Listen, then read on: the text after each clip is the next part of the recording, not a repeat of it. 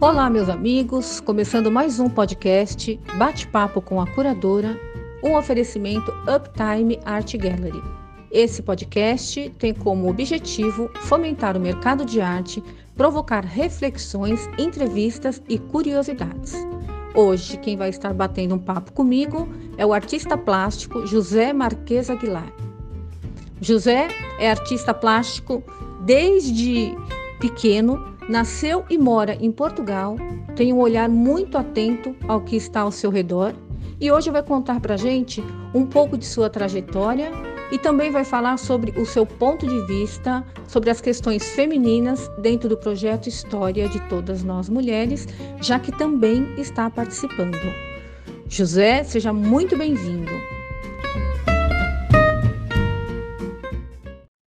Olá, eh, muito boa tarde. Antes de mais, é um prazer enorme mais uma vez estar a colaborar com a, com a Uptime. Uh, agradeço imenso o convite que a, Marília, a Marisa me fez, porque na realidade é sempre um prazer colaborar numa destas histórias tão bonitas. Uh, para dizer, quando eu comecei da arte, a arte vem-me um pouco desde a adolescência, talvez por, motivado por muitas visitas que fiz a vários museus em Espanha, Uh, e também por uma professora que foi de facto extraordinária, que tive, professora que tive no primeiro ciclo, que muito me ajudou a desenvolver e a crescer na realidade na arte. Enfim, a arte a sério, ela aparece-me bastante mais tarde, nomeadamente numa época em que, por, por, por uma razão de doença bastante grave, uh, enfim, ela voltou a aparecer, uh, entusiasmou-me e a partir daí, enfim, acabei por entrar numa escola particular, uh, continuei a desenvolvê-la, sempre com uh, algo na mente que era, logo que possível, vou deixar de trabalhar na minha vida profissional uh, para me dedicar única e exclusivamente à arte. E de facto é o que hoje faço. Luiz, você acha que pelo fato de você morar na Europa é mais fácil ou mais concorrido o mercado de arte? Marisa, eh, de facto o mercado na Europa privilegia muito os pintores já consagrados. Eh, os jovens pintores deparam sempre com muita dificuldade para entrar de facto neste mercado. Eh, as grandes galerias só pretendem agenciar pintores eh, com algum nome, eh, e embora eu possa parecer um pouco politicamente incorreto, acho que também existem grandes interesses que se movem em toda, em toda esta parte. Não é fácil um jovem pintor entrar de facto neste mercado, no mercado internacional, sem bons conhecimentos ou com a ajuda de alguém que esteja ligado de facto ao mercado. Os jovens pintores antigamente tinham grande facilidade de vender alguns quadros a uma classe média, uma classe média que trabalhava, que tinha algum poder de facto económico. Só que entretanto com a crise que aconteceu de facto em, mil, em 2011, 2012, a situação modificou-se modificou-se e as pessoas deixaram de facto de ter eh, poder para comprar alguns quadros a esses jovens pintores, porque adoravam poder estar em casa e mostrar aos seus amigos, que é um quadro, enfim, embora de um pintor jovem, mas era um original que, que estava dentro da sua sala.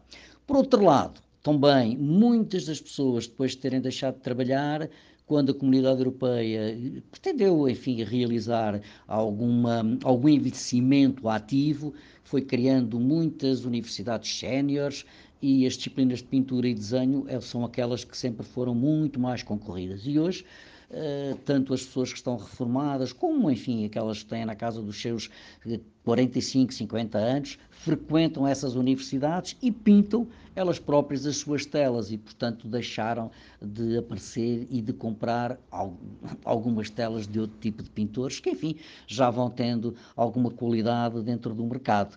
Enfim, não é fácil. Na realidade, eh, nos tempos que correm, eh, um jovem pintor eh, conseguir impor-se na realidade em termos do mercado europeu. Luiz, você está participando do projeto História de Todas Nós Mulheres.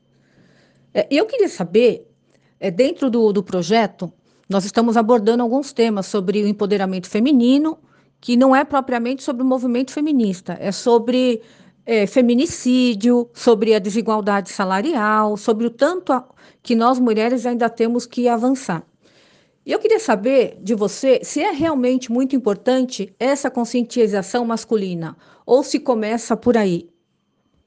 Olha, Marisa, este de facto é um tema que me dá um certo gozo e um certo prazer uh, em falar, porque eu profissionalmente não vejo diferença rigorosamente nenhuma entre uma mulher e um homem uh, na sua capacidade de trabalho. Eu pessoalmente, durante muitos anos, preferi trabalhar uh, com mulheres do que com homens, por uma razão muito simples, porque as mulheres crescem muito mais rapidamente, uh, atingem uma inteligência muito mais rápida e muito mais uh, com muito maior maturidade do que na realidade aquilo que, o que acontece com os homens. Os homens, mesmo da sua idade adulta, muitas das vezes são crianças. Portanto, a questão salarial, para mim, Acho que é um erro completo que uma mulher não tenha, e de facto, em trabalho igual, o mesmo salário que qualquer homem. Isso, só para dar um pequeno exemplo, veja-se numa formação de cursos universitários, onde, por exemplo, é necessário uh, ter notas muito mais altas, uh, o caso da medicina, e refiro-me um pouco aqui, de facto, em Portugal, Uh, existem muito mais mulheres do que homens. E porquê? Pela sua dedicação, pela sua responsabilidade. E, na realidade, são áreas profissionais que antigamente eram, na realidade, muito da parte do homem, como outras, podemos dar um exemplo, sei lá, da enologia, uh, que antigamente eram só os homens que faziam as provas e é que faziam os vinhos. Hoje existem muitas mulheres com a mesma ou maior capacidade que qualquer homem. Acho que as mulheres são empreendedoras, são mais bem empenhadas, mais bem dedicadas e têm uma, sens uma sensibilidade que é inalcançável pela parte uh, dos homens. Por outro lado, há um aspecto extraordinário e, e, eu tive o prazer de trabalhar com muitas mulheres e senti isso, senti isso ao longo dos anos. São muito mais fiáveis, sabem guardar um segredo de um amigo, enquanto os homens, por norma, acabam por vir a, a, a falar demais. Na minha experiência de 30 anos de trabalho em toda a indústria farmacêutica, sempre foi assim.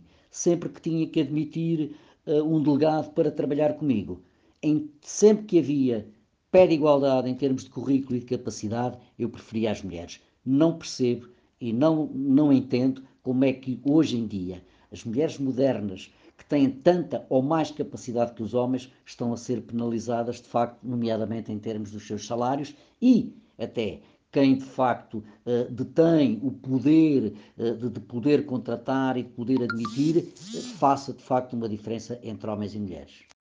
Ainda dentro do tema História de Todas Nós Mulheres, nós estamos é, ouvindo alguns depoimentos ou histórias de superação. É, qual seria a sua história de superação? Olha, Marisa, eu na história de superação, embora não tenha nenhuma história de grande superação, de qualquer das formas não posso nunca esquecer uh, a minha mãe. Uh, a sua inteligência, a sua sabedoria que teve uh, ao longo da vida para criar três filhos e aguentar de facto um marido que era um pouco impulsivo. Mas, no entanto, ao longo do, do, do meu trabalho, cruzei-me com muitas colegas que, por vezes, perdendo muito cedo os pais, eh, atravessando divórcios extremamente complicados, foram de facto umas guerreiras suficientes para saber desenvolver o seu trabalho, criar os seus filhos e sem grande ajuda, muitas das vezes, dos ex-parceiros, mas nunca, nunca, nunca as ouvi queixar. Isto, de facto, é, sem dúvida nenhuma, de extrema importância e dignifica bem o que é, de facto, o ser mulher. E vejamos outro aspecto. Quando existem, por exemplo, divórcios, a maioria, a maioria das vezes os filhos ficam sempre com as mães. Felizmente, a maioria dos homens também aceita a sua incapacidade para criar e educar. Hoje, as mulheres são tão ou mais capazes que os homens e merecem que todas as instituições de tomada de decisão coloquem os dois seres em pé de igualdade e não continuar com esta discriminação de géneros, porque na realidade a, merece, a mulher hoje em dia não merece que assim aconteça. Muito bom saber que você teve uma mãe maravilhosa, que deixou bons exemplos. E o que você é hoje, com certeza, é fruto da educação que você recebeu. E eu fico muito contente de, de saber essa sua história né, de superação, que tem uma, uma mulher, tem a mãe envolvida. Muito bom, viu, Luiz? Bom, agora o que, que eu queria saber qual mensagem você deixa para o artista, o artista que está começando, a gente sabe que ser artista, principalmente na América Latina, Brasil, é, é, é bem mais difícil que na Europa, embora a gente saiba das dificuldades que até você mencionou aqui. É, o que, que, você diria, com toda a sua experiência, com tudo que você já passou? Dá para cortar alguns caminhos? Qual a mensagem que você deixa para quem está iniciando ou para quem é, tem uma ideia muito errada dos caminhos da arte? Okay. A, a, mensagem que eu deixaria a todos os jovens uh, pintores uh, era que, na realidade, não desistam, trabalhem, mas trabalhem muito, porque, na realidade, como, como diziam os americanos, quem trabalha 10 mil horas sempre na mesma coisa acaba por ser, de facto, muito, mas mesmo muito bom. Portanto, não desistam, recorram, recorram ao, ao uptime, outras uptimes que possam existir no Brasil. Eu digo-vos, aqui em Portugal eu não conheço ninguém que faça neste momento um trabalho tão dignificante como aquele que a Uptime neste momento está a fazer. E sem dúvida nenhuma que a Marisa é uma mulher extraordinária, só nos conhecemos na realidade através de, enfim, de mensagens, de, de, de videochamadas, mas acho que de facto eh, estariam bem entregues numa empresa como de facto é a Uptime, gerida pela Marisa Melo. Gostaria já agora de deixar só uma mensagem final a todas as mulheres e pela sua luta. Eh, que sem dúvida nenhuma, ao longo do tempo, vai haver sempre alguém que aponta o dedo a duvidar das capacidades. Mas as mulheres são extraordinárias e têm vindo a conquistar a pulso o lugar que é seu, mais do que de direito, na sociedade em que na realidade nós vivemos. Uh, existem desafios, mas que só de facto as mulheres os conseguem entender. Vejam a maternidade, o trabalho de ser mãe, o trabalho de amamentar, de educar, de criar os seus filhos. Conhecem algum homem que seja capaz de fazer isso? Então são eles que não têm de facto a igualdade com as mulheres. Força, não desistam, derrubem todos aqueles que ao longo do tempo possam vir a duvidar da vossa capacidade mesmo, como se diz às vezes na gíria, se sentirem um pouco cansadas da vossa luta e entrarem um pouco em fraqueza, descansem, parem um tempo, porque logo, logo a seguir, como se diz na gíria, vão ganhar ganas para, mais, com maior força, virem exigir uma igualdade dentro desta sociedade. Tá, um abraço a todas as mulheres deste mundo. José, muito obrigada por esse bate-papo enriquecedor é sempre muito bom saber, conhecer a trajetória do artista, os caminhos que ele percorreu, porque eu acho que serve sempre de experiência para quem está começando também. Fiquei muito, muito contente em saber o seu posicionamento com relação às questões femininas. Acho muito importante que o homem tenha essa consciência e acho que teríamos muito menos problemas de desigualdade e várias outras coisas se todos tivessem é, a sua consciência.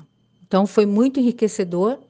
É, a história de superação também, eu achei também bem interessante. Muito bom você ter o exemplo né, de casa da sua mãe. Acho que quando a gente tem bons exemplos, a gente se torna uma boa pessoa. Então, acho que a sua mãe cumpriu o papel dela. Muito obrigada mais uma vez por esse bate-papo. E semana que vem, gente, tem mais e eu vou trazer a Priscila, que é brasileira e mas está morando já há algum tempo em Miami. É isso aí, pessoal. Tchau, tchau.